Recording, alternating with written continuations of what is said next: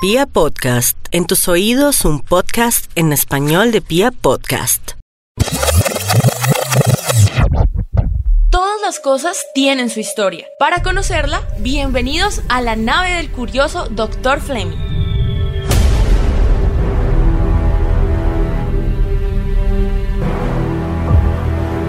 Tanto amó Quetzalcóatl a los hombres, que robó para ellos la planta más preciada de los dioses, la del chocolate. Las deidades se enfurecieron y hubo fuego, tormentos y terremotos. Los mares se desbordaron, el cielo oscureció y Quetzalcóatl, la enorme serpiente emplumada, fue desterrada para siempre de la morada de los dioses y tuvo que habitar entre los hombres. 对一元一把。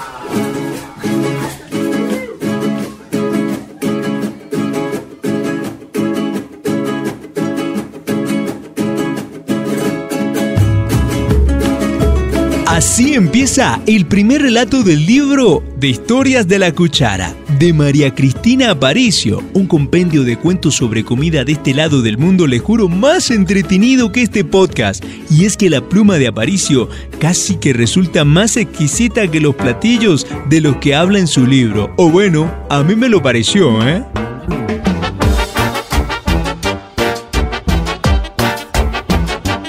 Conozca usted al consentido de los antojos, la primera opción cuando de endulzar se trata, el más buscado para enamorar, y es que se le atribuyen ciertas propiedades químicas disque para cautivar, el preferido para untar y saborear, el rey del placer, un monarca a quien muy pocos dicen no, el soberano absoluto de la tentación, su majestad el chocolate.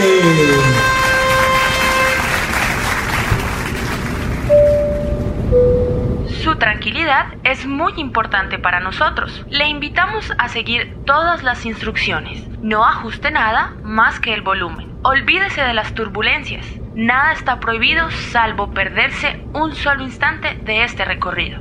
Your peace of mind is very important to us. Don't adjust anything. More. Gracias por viajar con Pia Podcast.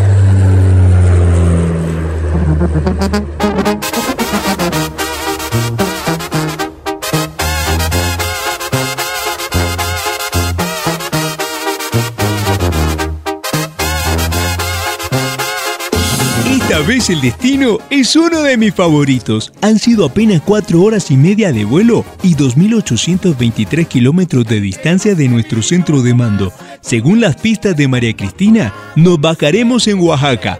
Mira, ¿hay tiempito para ir hasta Mazunte? Y Puerto Escondido si quiere mi doc. Me encanta esa actitud. Mira, te ganaste unas tlayudas, ¿eh?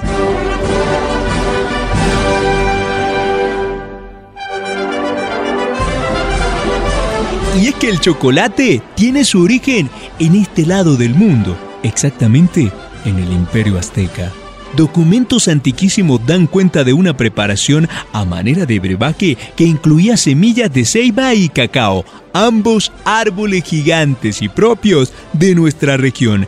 El vocablo para denominar aquel preparativo era algo así como poco cacao alt, que al traducir textualmente para nuestros días significa bebida de cacao y ceiba. Momento, al se escribe como lo ves en el teclado de tu PC, pero esto no tiene nada que ver con los aztecas, ya que la tecla se denomina así porque es de alternativa. Ah, tampoco sabía. Alt, alternativa. Para los españoles fue todo un reto pronunciar el nombre de este alimento y escritos de 1580 dejan referencia de chocoyart, terminado en TR, y desde 1590 se dice como ahora, chocolate. Vaya que aprendieron rapidito, ¿eh? Los puntos sobre las IES. En cuanto a la etimología de la palabra, según los aztecas, se aventuraron diversas explicaciones, pero lo que no cambiaba nunca era la palabra tecla. Para que me entiendan millennials y quizás centennials, ¿eh? Sí, la palabra alt, que para los aborígenes de México significa agua. Neta, me lo juras. Ay, no puedo hacer eso,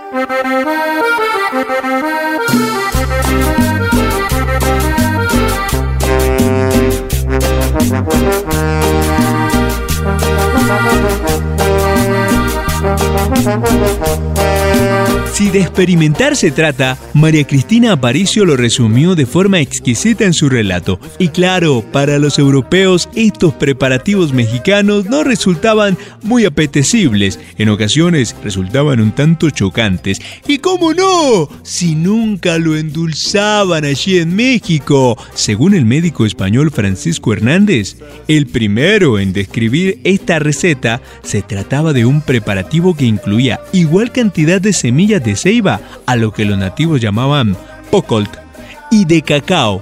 A dicha mezcla le agregaban cierta cantidad de maíz. Mmm, bueno, esa era la versión normal. Tal vez la que nos encontramos hoy en supermercados y en su empaque risa tradicional. Existía la del cacao con flores secas molidas, a la que los nativos llamaban Sochayo Cacao Alt. No creo que de ahí naciera la versión sabor a vainilla. ¿O sí?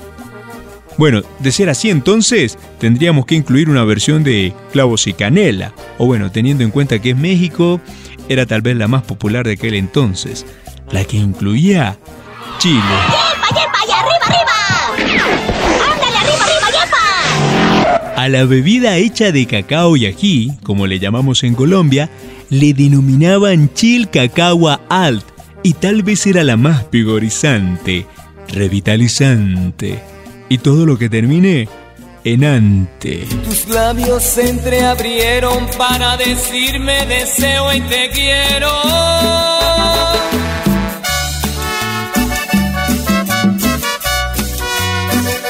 En 1520, estos preparativos llegaron a España y luego de ciertas adecuaciones, entre ellas incluir azúcar en su preparación, llegó a cobrar gran popularidad y es que para nuestros días, mientras los ingleses tienen su hora del té, nosotros la del café, para un español es tradicional churros con chocolate.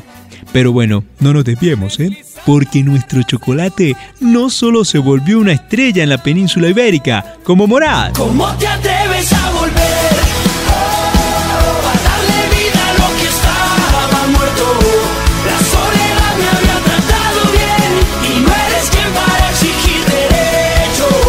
El chocolate, como el rockstar de la época, recorrió Europa, hizo escala en Italia.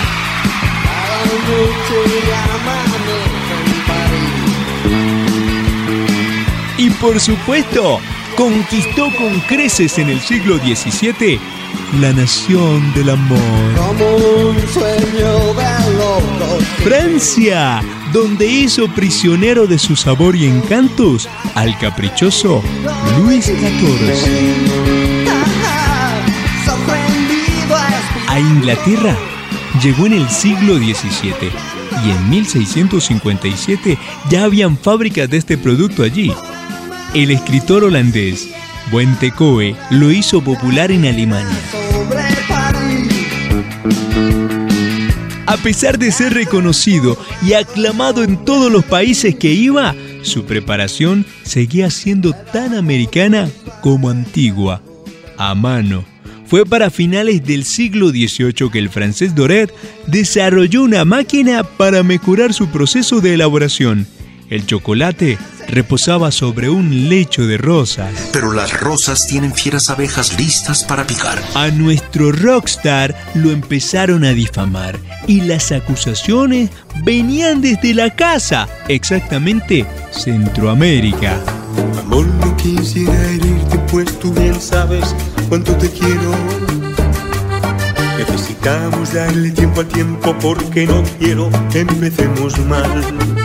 Se decía que el chocolate era una tentación del diablo para predisponer las almas a las tentaciones. Se recomendaba abstenerse a menos que se tuviera una edad superior a la de 60 años, la edad que según se decía era nada peligrosa para incurrir en el pecado de la carne. Neta, me lo juras. Ay, no puedo hacer eso, güey. Por eso ahora no puede ser enfrentar la vida es madurez y nos falta poco para contemplar las maravillas de la vida. Por eso el guiño de María Cristina, porque a pesar de su mala fama, fue en conventos españoles donde más adeptos y respaldo tuvo su majestad el chocolate.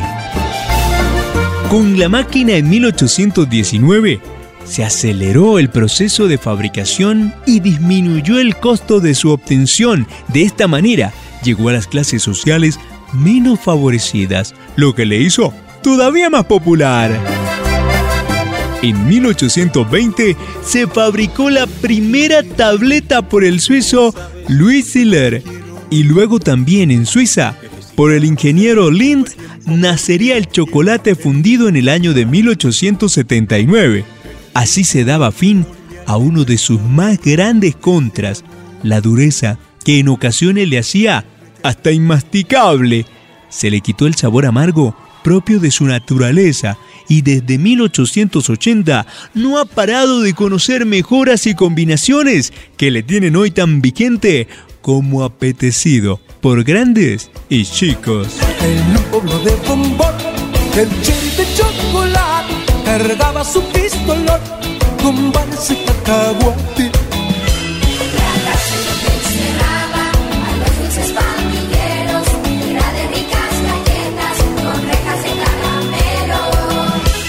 En una fiesta de chicles, el cherry fue provocado por un paletón grandote que a todos había insultado. Y el cherry de chocolate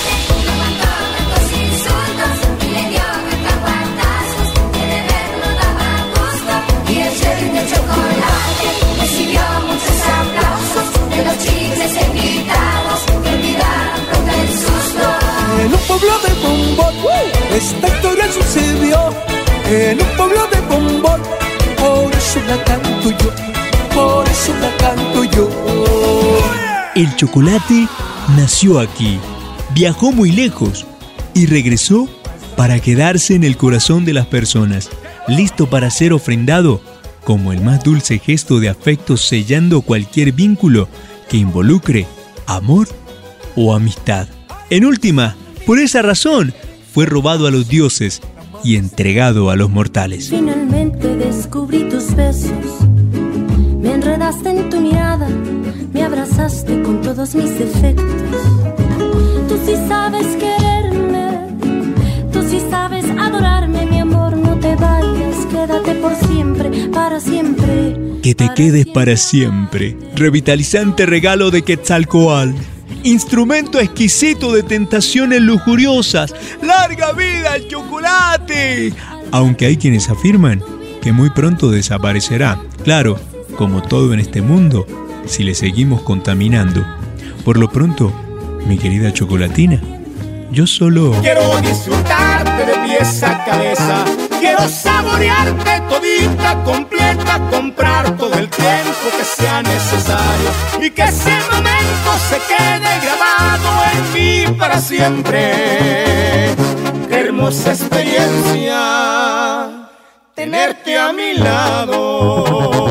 Definitivamente, una cosa es cualquier vaina, pero su historia nunca puede ser cualquier cosa. Hasta pronto, soy el Dr. Fleming, en Twitter y Facebook arroba Doctor y Curioso.